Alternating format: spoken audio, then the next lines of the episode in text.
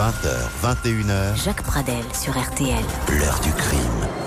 Et bonsoir à toutes et à tous. Très heureux de vous retrouver pour une nouvelle édition de l'heure du crime, émission préparée comme chaque soir par euh, Justine Vignot avec Émilien euh, Vinet, son rouletabille à nous. Euh, C'est Marc Bisset qui est à la réalisation technique de cette émission spéciale détective et même maintenant en 2018, il faut dire spécial nouveau détective puisque c'est le nom actuel de cette revue née il y a 90 ans. Le premier numéro euh, de détective a été mis en vente en kiosque le 25 octobre 1928 et à l'occasion de cet anniversaire, la rédaction euh, et toute l'équipe de Nouveaux Détectives euh, publie un hors-série 90 ans de faits divers. Ce numéro est en kiosque depuis quelques jours, il va y rester euh, trois mois et nous ne pouvions pas passer à côté d'un anniversaire comme celui-là.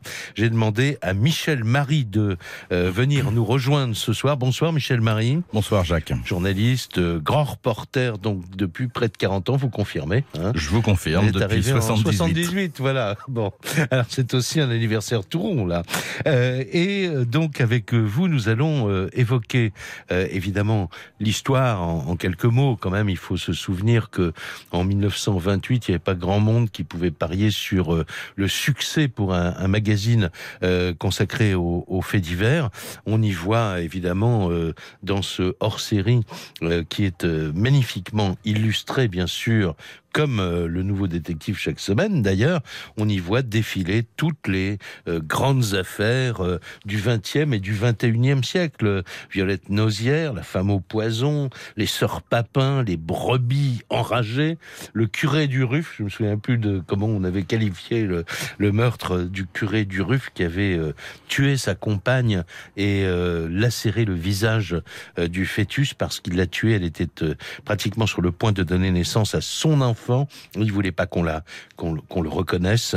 Euh, L'affaire Seznec, bien sûr, pour continuer à parler du passé, mais mais aussi euh, Michel Marie, toutes les toutes les affaires que vous avez vues défiler vous depuis 1978. Tout à fait, il y en a, il y en a beaucoup. euh, à la fois dans ce hors-série, on a fait une compilation. hein, c'est un travail intense qui a été fait par la rédaction du journal, et on retrouve les grandes affaires à partir de 1978, c'est-à-dire à partir du moment où je suis rentré dans cette rédaction comme reporter.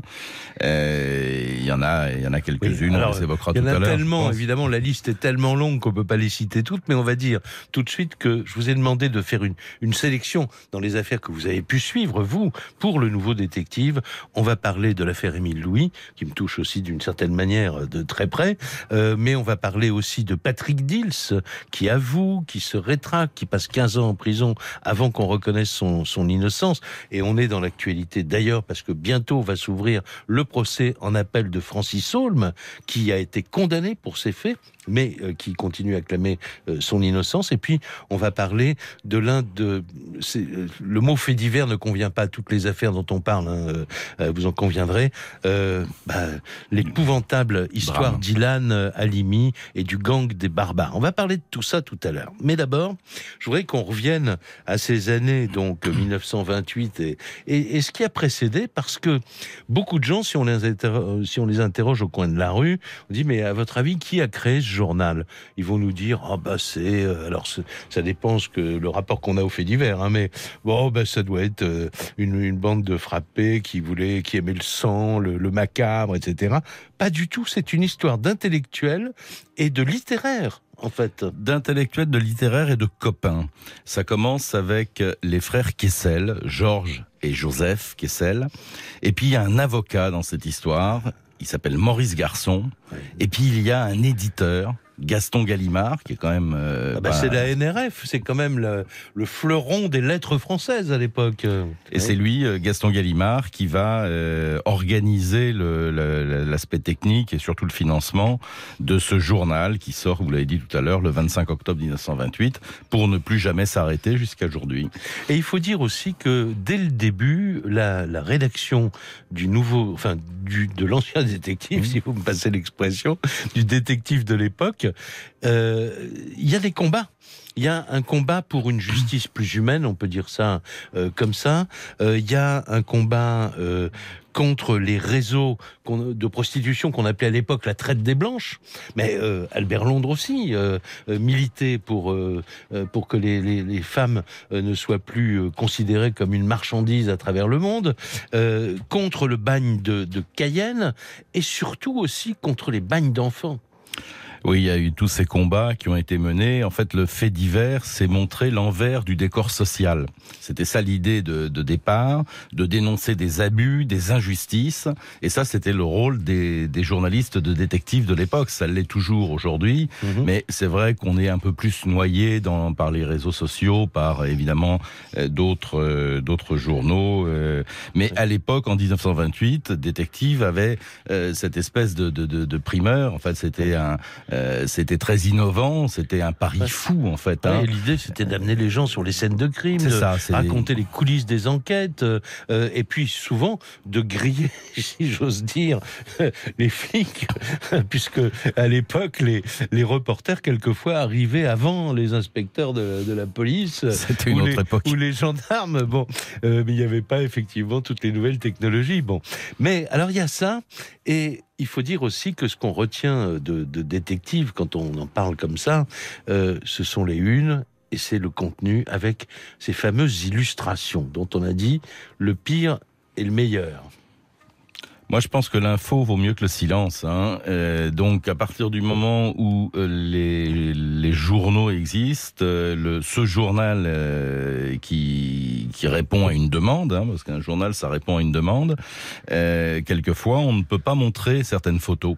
On ne peut pas euh, donner la photo d'un individu et euh, détective, comme d'autres journaux, euh, utilisent ce qu'on appelle des photos d'illustration. C'est-à-dire qu'on mhm. on va, si, si le crime s'est passé dans une gare, on a besoin de savoir dans quelle gare ça s'est passé. On va dessiner une gare, on va prendre une photo un peu sombre d'une gare. Mais ce qui est important dans un journal comme détective, c'est le contenu, c'est le, texte.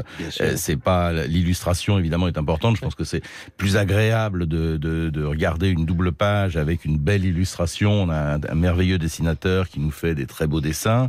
Avant, on avait Di Marco, dont Alors, voilà, parler. Angelo Di Marco, on va en parler parce que à l'époque, euh, c'était beaucoup plus qu'une illustration parce qu'il n'y avait pas le portrait robot.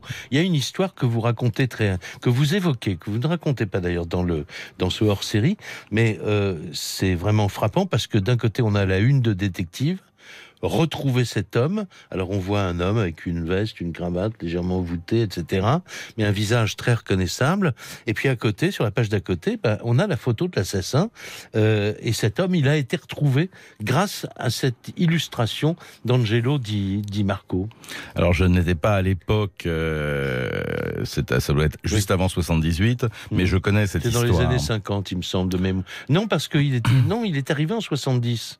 En fait, oui, donc je pense euh, que c'est entre 70 et 78. début des années 70. Euh, ouais. Mais je connais, je connais l'histoire.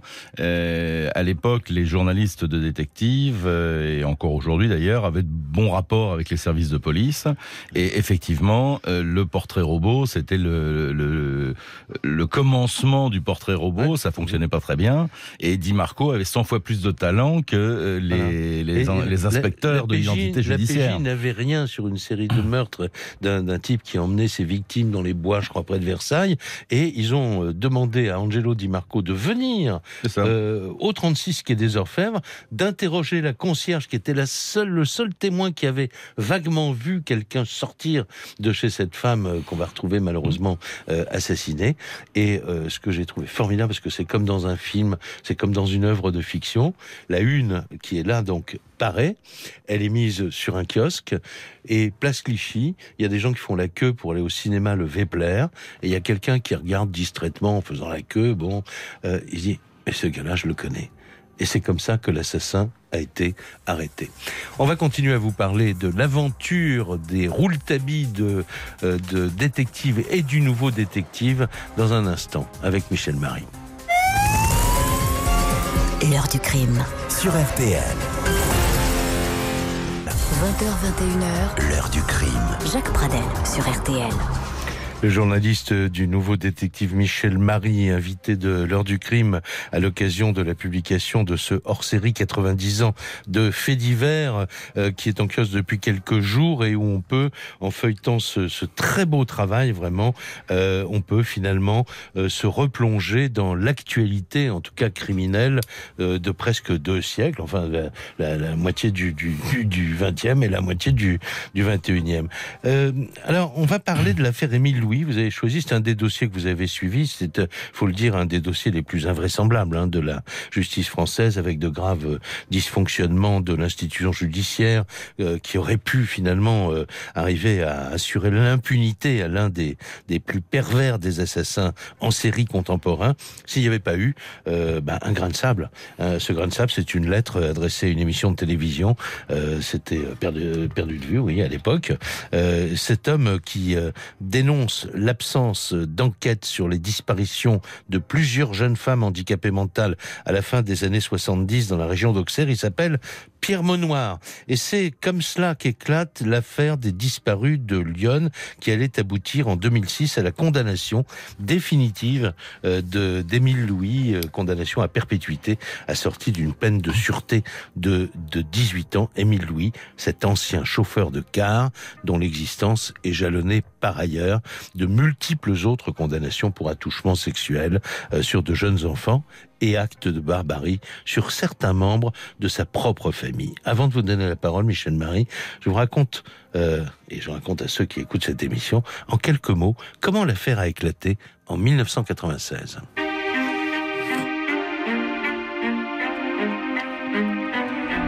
Elle s'appelait Chantal Gras, Bernadette et Françoise Lemoine, Madeleine de Juste, Martine Renaud, Jacqueline Weiss, Christine Marlot. Sept jeunes femmes âgées de 16 à 25 ans, toutes pupilles de la DAS, toutes handicapées mentales avec le QI d'un enfant de 7 à 10 ans. Elles avaient toutes fréquenté les mêmes centres socio-éducatifs du département de Lyon. Elles avaient toutes disparu entre 1975 et 1979. Leur point commun, la présence, dans leur entourage, du même homme, Émile Louis, qui assurait leur transport en car de leur domicile aux centres sociaux.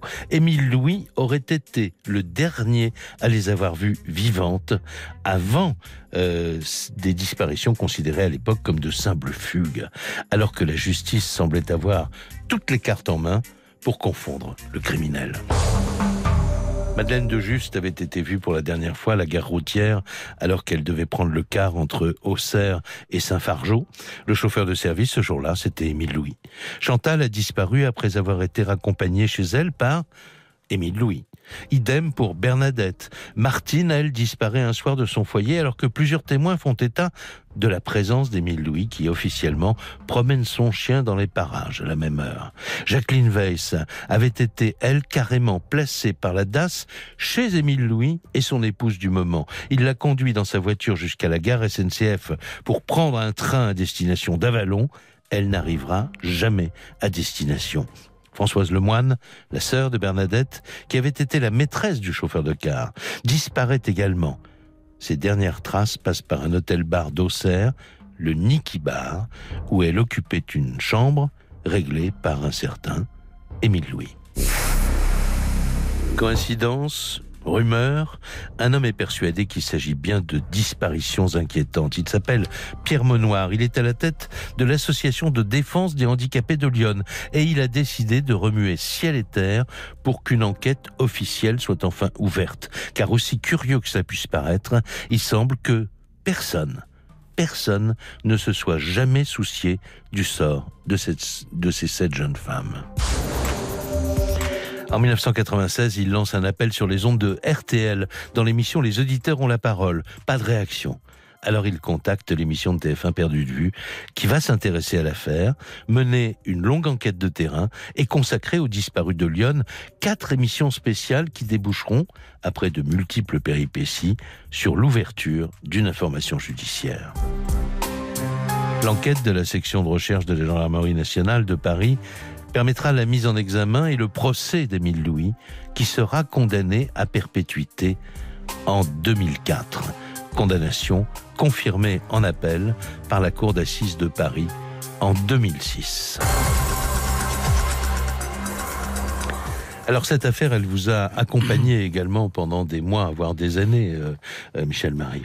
Moi, j'ai commencé à m'intéresser euh, de façon tout à fait, enfin, un peu par hasard, en 81, 1981. j'ai enquêté sur la découverte d'un corps.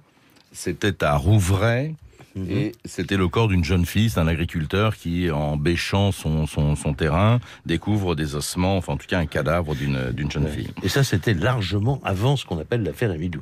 Oui, et à cette époque, euh, j'avais rencontré le, un gendarme qui s'appelait Christian Jambert, euh, qui se suicidera entre guillemets. On ne sait pas très bien parce que c'était un suicide contesté par les proches et par la famille, puisqu'il avait euh, reçu deux, deux, projectiles, deux cartouches de fusil de chasse.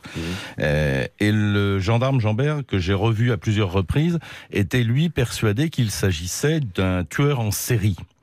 Euh, et c'est vrai que pendant, enfin, au tout départ, quand on a juste la découverte d'un corps, mais dans la région, euh, du côté d'Auxerre, il y avait un certain nombre de jeunes filles qui avaient disparu et qui ont continué à disparaître. Et ça, Jean-Bert le savait, euh, mais les autorités sont restées sourdes à ces appels. Alors très curieusement, la justice, la justice a, a voulu imaginer que c'était un concours de circonstances ou que c'était des coïncidences.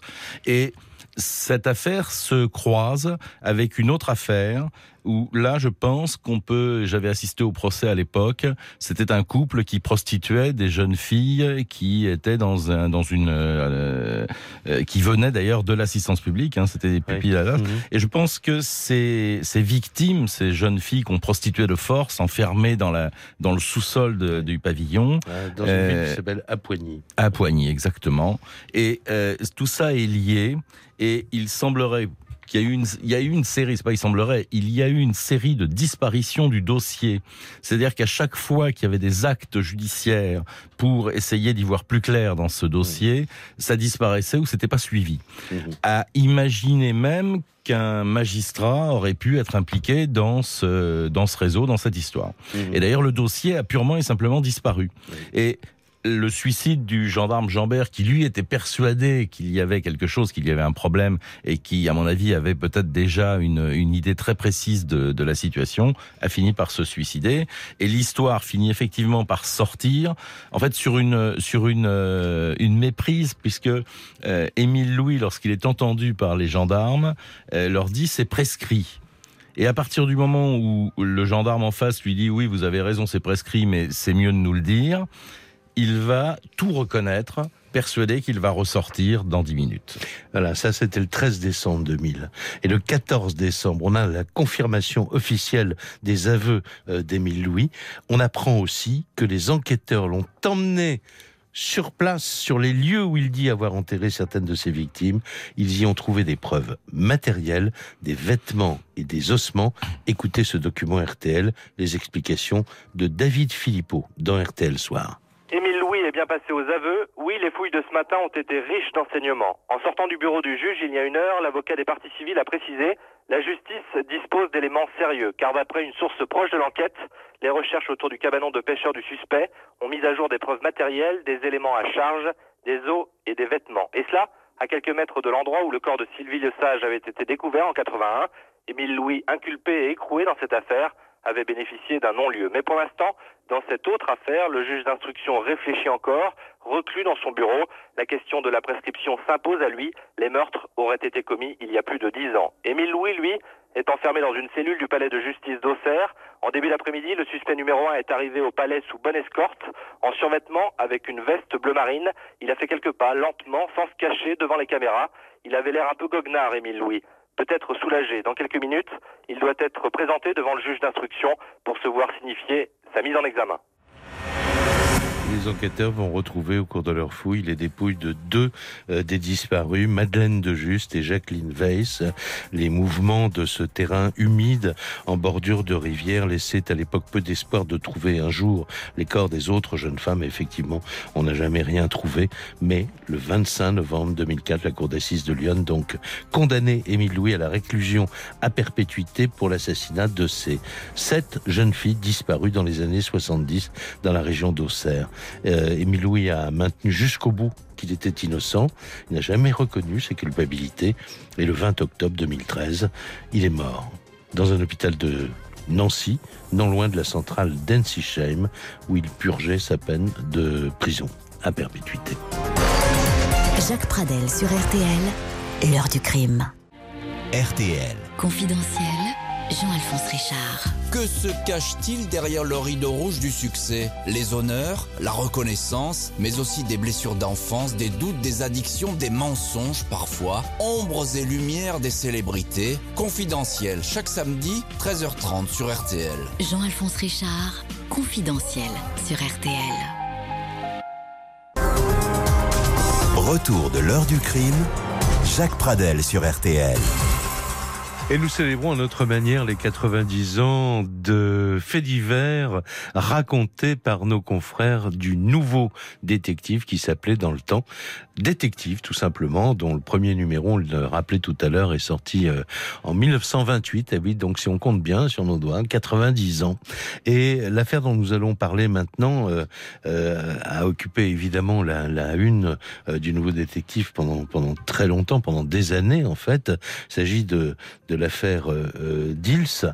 Euh, il faut se rappeler, Michel Marie, avant de vous laisser nous raconter comment vous avez suivi cette affaire tout au long de, ces longues années. le début, le début, c'est le 28 septembre 1986, vers 20 h des, des policiers découvrent à Montigny-les-Messes les corps de deux enfants. Alexandre Beckrich et Cyril Bénin, deux garçons âgés de 8 ans, allongés sur le dos l'un à côté de l'autre, près d'une voie de manœuvre de la SNCF à quelques centaines de mètres de leur domicile respectif. Les enfants ont eu le crâne fracassé à coups de pierre. Le pantalon de l'un des garçonnets est baissé la nature des blessures, le fait que les visages des deux enfants aient été rendus pratiquement méconnaissables, la marque profonde faite dans le sol euh, par la tête de l'un des enfants, tout indique un acharnement et une extrême violence due ou des assassins. Il n'y a aucun témoin direct des faits. Dès le lendemain matin, sur RTL, Jean-Michel Bézina, notre correspondant dans la région, rappelle sur l'antenne euh, les circonstances de la découverte du drame. Alexandre et Cyril ont été victimes des agissements d'un monstre, comment en effet appeler autrement l'individu qui, dimanche après-midi, a lapidé les deux petits garçons avec quatre grosses pierres. Alexandre et Cyril, les policiers en sont persuadés, ont suivi leur assassin. Ils avaient en effet laissé leur petit vélo au bas du talus au sommet duquel on a retrouvé leur corps sur le ballast d'une ligne de service de la SNCF. Les policiers ont fort peu d'indices. Ils savent que le doubleur meurtre a eu lieu entre 17h30 et 19h30, que les deux enfants étaient plutôt sauvages, qu'ils ne suivaient pas la première personne rencontrée. Mais à 8 ans, l'âge d'Alexandre et de Cyril, la possibilité d'escalader un talus abrupt d'aller voir passer un train peut fort bien faire oublier sa timidité. Dès que le brouillard se sera dissipé, les policiers vont retourner sur les lieux du crime à Montigny-les-Metz à la recherche d'indices, de témoins. Il serait en effet bien étonnant qu'un dimanche après-midi, personne n'ait rien aperçu. La suite, évidemment, elle est profondément euh, inscrite dans la mémoire collective des, des, des Français. Euh, la police s'intéresse euh, à ce jeune Patrick Dils, il avoue, puis il se rétracte, mais c'est trop tard, personne ne croit à son innocence. Il est jugé à huis clos euh, par la cour d'assises des mineurs de la Moselle en janvier 89. Il écope d'une réclusion criminelle à perpétuité. Il est le plus jeune condamné à perpétuité de toute l'Europe. Et puis, et puis après, il y a cette longue bataille judiciaire émaillée de divers procès. Et puis, euh, au cours du dernier procès, celui du 24 avril 2002, Patrick Dill s'est reconnu innocent. Il a 31 ans, il a passé 15 ans euh, en prison. Et à ce moment-là, je crois que euh, le nouveau détective a engagé un combat parce que on se dit, bah, si c'est pas Dills, alors, il y a bien quelqu'un qui a tué ses enfants. Oui, tout à fait. Euh, le journal détective, et on le raconte très bien dans le dans le hors-série euh, qui est euh, qui est dans les kiosques à partir d'aujourd'hui, enfin de, de, quelques jours. Euh, le combat de détective, c'est le combat de la rédaction et également d'un reporter qui s'appelle Éric Lenné et qui est toujours euh, à la rédaction de détective, sauf qu'il habite à la Réunion. Mhm. Lui avait euh, de bonnes relations avec Maître Florent Oui. et très vite C'est l'avocat de Patrick Dills. Maître Florent, qui était l'avocat de Patrick Dills, Mhm. lequel Maître Florent était absolument persuadé, alors ils le sont tous, vous me direz, mais lui était particulièrement plus persuadé que les autres de l'innocence de son client. Oui. Et Éric Lenné, donc journaliste chez nous, euh, a entamé la- la- l'analyse de ce dossier euh, et était convaincu lui aussi, et a convaincu aussi la rédaction Mhm. euh, que euh, Dills était très probablement innocent. Et puis ensuite, il y a euh, Francis Holm qui apparaît dans le décor, Ouais. Mhm. puisqu'on arrive à établir que Francis Holm était euh, dans le secteur à Montigny-les-Messes Voilà. le jour de ce double meurtre. C'est les gendarmes Abgral qui avaient confondu Francis Holm dans une autre affaire en Bretagne, persuadé que Francis Holm était un tueur en série et qu'il était là euh, ce fameux jour de 1986. ouais. Il l'avait même entendu euh, Oui. sur procès verbal et, et Et il avait averti la justice, etc. etc. Ouais. Et ça, comme d'habitude, mis un certain temps à faire le tour. Euh, mais la présence de Holm, tueur en série euh, complètement dingue quelque part, en tout cas son passé judiciaire nous le démontre, Mhm. euh, accrédite la, la thèse Oui. de l'innocence de Dills. Oui. Alors il y a le combat de ce journaliste et vous êtes allé aussi vous suivre euh, cette affaire évidemment euh, Alors j'ai euh, dans, dans la région. J'ai suivi le j'ai suivi le combat du journal euh, Mhm. et je l'ai épousé et j'ai aussi suivi le procès de Francis Holm Mhm. qui a duré quand même un mois et le procès de Francis Holm c'était aussi un petit peu le le, le contrebalancier pour euh, on parlait autant de Dills que de Holm pendant ce procès Mhm.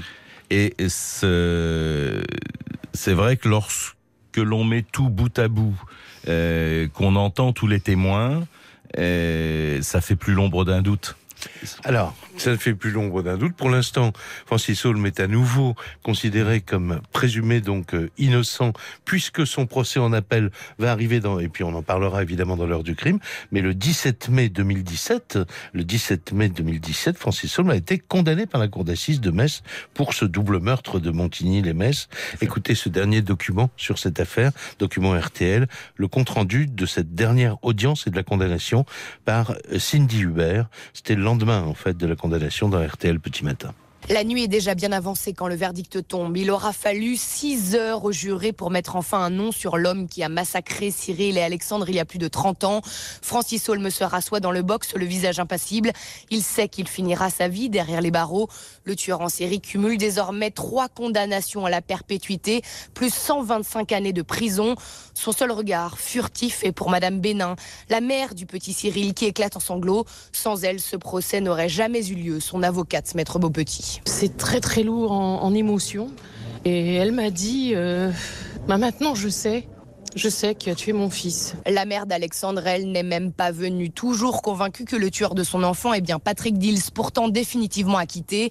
Rien ne peut plus être simple dans cette affaire. 30 ans de chagrin, 5 procès d'assises. Les familles s'interrogent. Comment être sûr que cette fois-ci, la justice a désigné le bon coupable dans un dossier sans preuve matérielle ni aveu L'avocate de Francis Holm annonce d'ailleurs déjà qu'elle va faire appel. Il y aura donc peut-être un jour un sixième procès. Ce sera sans nous, préviennent déjà les parents d'Alexandre. Ouais, le procès en appel donc euh, de Francis Holm euh, aura lieu du 4 au 21 décembre prochain devant la cour d'appel de euh, Versailles. 20h21h, L'heure du crime. Jacques Pradel sur RTL. Retour de l'heure du crime. Jacques Pradel sur RTL. Le lundi 13 euh, février 2006, un garçon qui s'appelle Ilan Halimi est découvert par euh, une automobiliste qui se rend à son travail. Il agonise à proximité de la gare de Sainte-Geneviève-des-Bois, dans l'Essonne, et il décède lors de son transport à l'hôpital Cochin. Euh, L'identité de la victime, l'histoire de son enlèvement va être rendue publique le lendemain sur RTL. Écoutons d'abord les explications que donnait euh, à nos éditeurs Thomas Proutot dans le journal de Daniel Ferrin. C'était à 18h.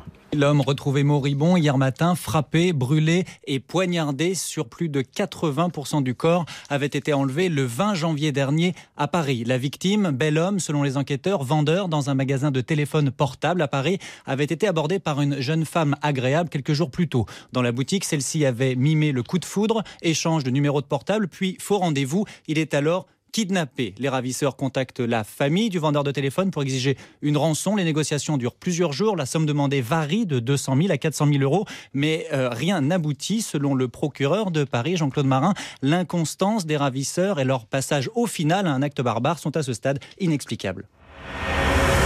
On va se rendre compte, bien sûr, que ce drame euh, n'a rien à voir euh, avec un fait divers, qu'il est euh, beaucoup plus grave finalement que un crime parmi d'autres. Pourquoi?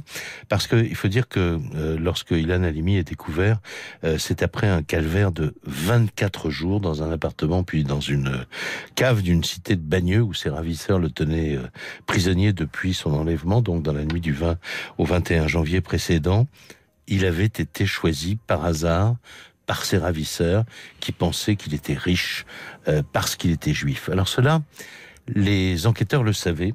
La presse avait accepté, à la demande de la brigade criminelle, de ne pas rendre publique l'annonce de l'enlèvement de ce jeune homme pour ne pas mettre sa vie en danger. Mais malgré ce, silence, ben, l'enquête n'a pas pu aboutir à l'arrestation des ravisseurs. C'est une histoire qui a choqué autant le public, l'opinion, la famille bien sûr d'Ilan Halimi, mais aussi les enquêteurs de la crime.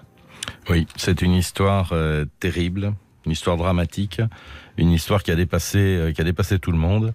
Euh, il y a une, organisation chez dans ce gang qui qui a échappé, dont la logique a, échappé à la, à la police judiciaire.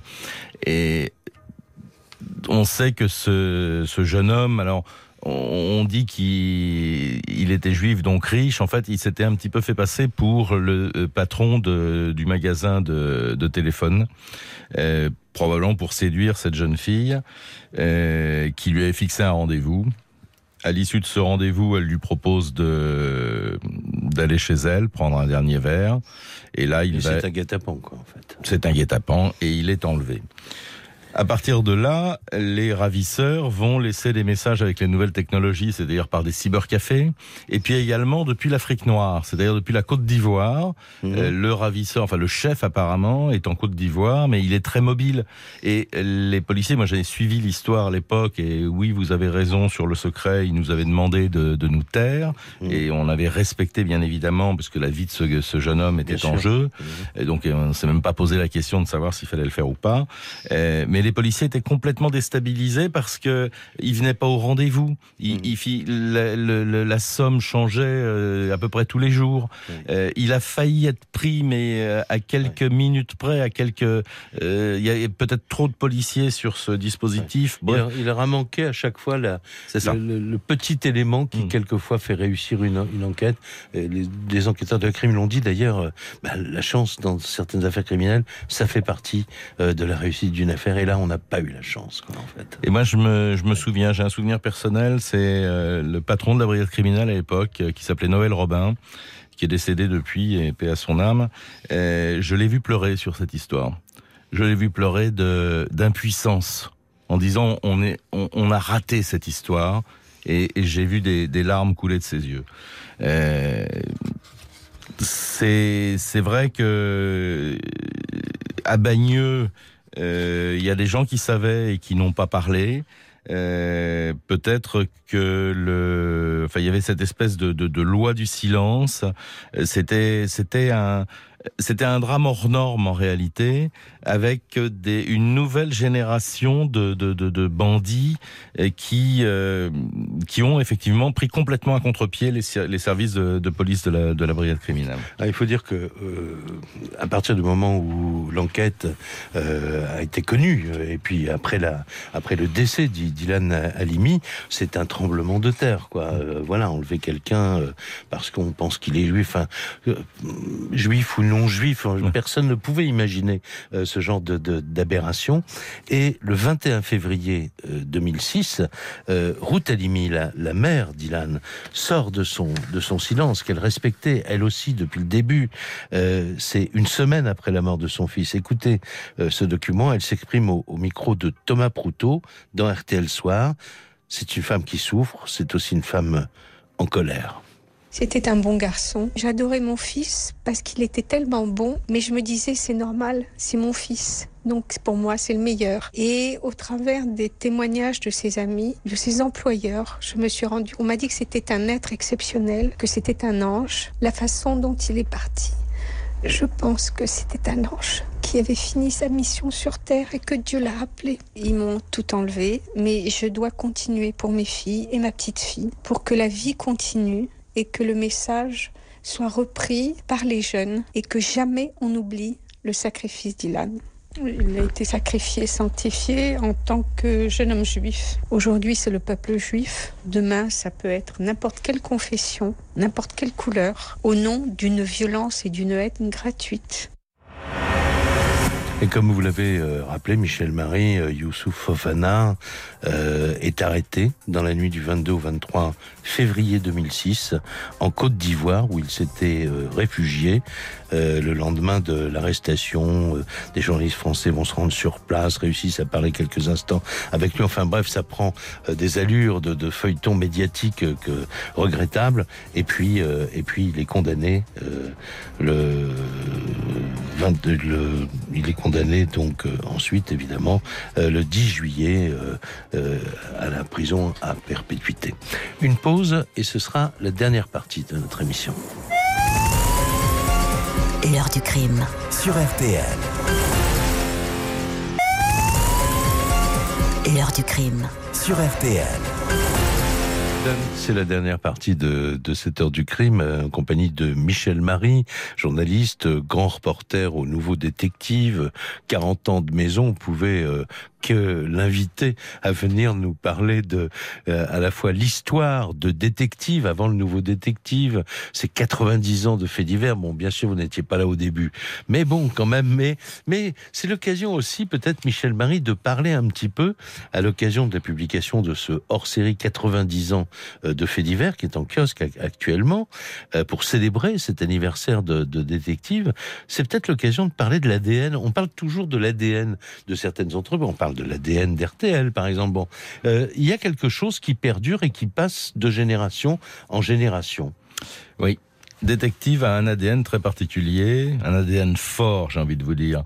Euh, c'est les enquêtes de terrain systématiques. Mhm. Systématiquement, on envoie des journalistes enquêter, euh, faire des prendre de l'ambiance et faire réaliser rencontrer des, des témoins éventuels, etc on pense depuis le départ qu'on peut tout dire, que toutes les vérités sont bonnes à dire. Il y a, euh, c'est du journalisme narratif. Mhm. Détective, c'est du journalisme narratif. C'est bien écrit, ce sont des bonnes plumes, et on use euh, d'un langage parfois littéraire pour raconter des faits criminels. Mhm. Et je pense que c'est ça. Avec ça, vous êtes raccord avec le l'objectif des créateurs finalement. Tout à fait, mais je pense que c'est l'ADN de, de mhm. détective n'a pas n'a pas changé. l'ADN, on l'a à la naissance. Mhm. Euh, détective en 1928 a été euh, conçu de cette façon, et mhm. tous les dirigeants qui se sont succédés ont euh, suivi la même la même trajectoire et ont imposé, enfin imposé avec des guillemets, aux journalistes qui travaillent qui y travaillent, de, de faire ce, ce métier de cette façon-là. Et je moi, je, ça fait 40 ans euh, que je travaille pour le Nouveau Détective, enfin pour Détective, le Nouveau Détective aussi. C'est du journalisme de terrain. C'est du journalisme d'enquête. On va sur le terrain, on, on, passe pas 107 ans à discuter de la pluie et du beau temps. Euh, c'est action, réaction, on y va et on, mmh. on voit sur place ce qui se passe. Voilà, les lecteurs sont là évidemment pour vous dire qu'ils apprécient euh, votre votre travail. Alors, ce qui est amusant aussi, on dit quelquefois l'histoire bégayée, bon, etc. Elle ne se répète pas. Mais on parlait de d'Angelo Di Marco avec cette fameuse une qui a permis l'arrestation d'un assassin, grâce d'ailleurs à la demande quand même de la brigade criminelle à l'époque, qui n'avait pas d'éléments sur cette affaire. Et ils ont bien fait de s'adresser euh, aux dessinateurs de, de détectives. Mais euh, je repense dans, dans, les, dans les années euh, plus, plus récentes, les années, début des années 90, je crois, l'affaire Yves Dandonneau. Alors, en, en, deux mots, bon, Yves Dandonneau, d'un monsieur qui avait eu l'idée, évidemment folle, de faire passer quelqu'un pour lui, mais que cette personne soit morte. Il fallait qu'elle meure à sa place. Voilà, parce qu'il touchait, il devait toucher des, assurances, et puis avec l'argent des assurances, euh, aller vivre un rêve dans, dans les mers euh, du, côté de la Grèce, etc. Il voulait s'acheter une île, un catamaran, enfin bon. Et euh, il va, et ça c'est le côté sordide de l'histoire, évidemment, dont on parle, on va, pour les besoins de ce scénario terrible, enlever un malheureux euh, qui est un, SDF. Euh, on va pas raconter toute l'histoire, mais finalement, ce, SDF était un monsieur qui fréquentait euh, un café de, dans le quartier de la gare du Nord. Et quand il avait euh, bu un petit coup, ce qui était très souvent le cas. Euh, il disait, mais c'était un amoureux de Georges Brassens. Il connaissait tout le répertoire de Georges Brassens par cœur et il disait, je veux pas mourir sans aller un jour me recueillir sur la tombe de Georges Brassens. Et euh, Dandonneau et Enco, si j'ose dire, parce qu'il a eu des complices, euh, lui ont dit à cet homme, bah, viens avec nous, on descend dans, vers 7, tu vas pouvoir aller euh, sur la tombe de Brassens.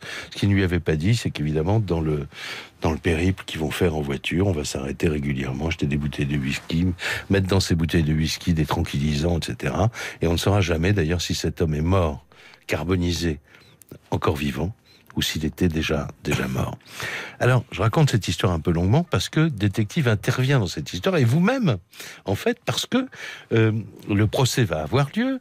Euh, c'est la gendarmerie hein, qui, qui, qui, mène l'enquête. Enfin, racontez-moi ce qui s'est oui, bien ce s'est passé. Bien avant le procès, c'est-à-dire pendant l'instruction déjà. Ah, mais au, tout début de l'affaire, c'est-à-dire que dès que euh, on retrouve cette voiture calcinée avec un cadavre à l'intérieur, il y a un petit délai de battement et puis assez rapidement il y a les soupçons euh, sur euh, sur les circonstances de l'accident. La voiture était pas très accidentée par rapport à, à l'incendie. Bref, mhm. et les compagnies d'assurance aussi se posent la question parce qu'il y avait quand même beaucoup d'argent. Mais personne ne sait qui est cet homme qui est mort. Alors c'était le problème, c'est la difficulté, c'est-à-dire qu'on on, finit par arrêter Yves Dandonneau, mhm. euh... qui ne connaît même pas le nom de cet homme. On finit par arrêter Yves Dandonneau dans le sud de la France. Il est en garde à vue, il reconnaît les faits, et effectivement, on ne connaît pas le nom, enfin, il ne connaît pas le nom de cet homme. Et à partir de là, les gendarmes de la SR de, Montpellier vont lancer un appel à témoins parce que Dandonneau était dessinateur euh, dans, enfin c'était son, passe-temps, son, hobby, mhm. et euh, à défaut de pouvoir donner le nom de sa victime, il a pu la dessiner. D'accord. Et c'est ce dessin qu'on m'a remis un jour, que les gendarmes m'ont remis, et je l'ai publié dans le journal détective. Quelques temps plus tard, un individu m'a appelé en me disant cette photo, enfin ce dessin, je sais très bien qui c'est. C'était un clochard qui traînait du côté de la gare du Nord. Euh, et euh, c'est comme ça, j'ai fait entendre, enfin j'ai fait nécessaire pour que les gendarmes rencontrent mon témoin. Et euh, donc la victime a été identifiée grâce au journal détective à l'époque. Joël Hippo. Et c'était un... un... prof de philo. Et c'est oui, voilà, avant avant cette dérive qu'il avait amené à la rue. Et son avocat était un jeune avocat, l'avocat de la partie civile, l'avocat de la veuve euh, d'Yves de, de, de, Joël Hippo. Euh, c'était Éric Dupont-Moretti. Tout à fait. Et il a conclu sa en chantant. Il a conclu, euh, oui, euh, sa plaidoirie. Sa plaidoirie, merci. En chantant. En chantant une chanson de Georges Brassens. C'était quand même pas mal. Je vous remercie beaucoup, euh, Michel Marie. Je renvoie à tout le monde, tous ceux qui vous ont écouté ce soir, à ces 90 ans de faits divers, un hors-série du nouveau détective pour fêter 90 ans donc d'existence de ce vieux journal, mais qui a, qui a bon pied, bon oeil. Hein, on peut dire ça comme ça. C'est encore une jeune fille. Voilà. L'émission est maintenant terminée.